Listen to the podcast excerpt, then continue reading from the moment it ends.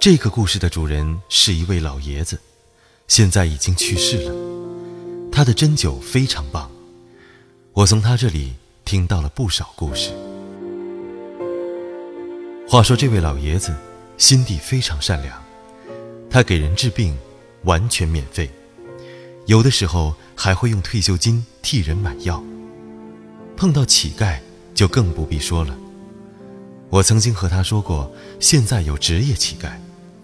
他的意见是，宁可被骗十次，也不能放过一次行善的机会。大概在零七年冬天，有一次我去他家，他告诉我，在街上遛弯的时候看见一个乞丐，四十多岁，男性，穿一件破军大衣，自称出门在外，钱包丢了，求人帮个忙。当然了，几乎没人给钱。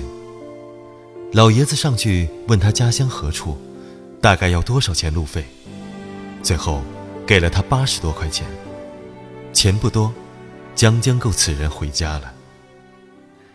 老爷子叙述完，我马上反应过来，这是一种惯用的乞讨伎俩。不过我没和老爷子说，本来嘛，他做好事但求心安，我又何必煞风景呢？过了大概一个月。我又去老爷子那里，他见到我就说，要告诉我件怪事。我当然洗耳恭听。老爷子当时年近九十，但是一个人住，儿女们只过几天去看看。他住的是平房，内外两间，床就是大学里常见的上下铺。他在上铺放东西，下铺自己睡。屋子还是烧炉子的，炉子。在外间。那天晚上，老爷子睡下，总觉得不踏实。到了后半夜，他听见外面有响动，几次去看，都没有什么。老人家嘛，冬天的晚上更不愿动。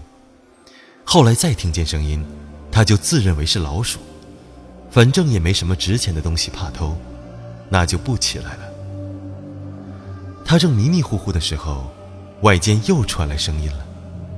这次可不是一般的响动，是人咳嗽的声音。这不能不起了。他出了里间一看，炉子旁隐隐约约蹲着一个人，身材臃肿的很。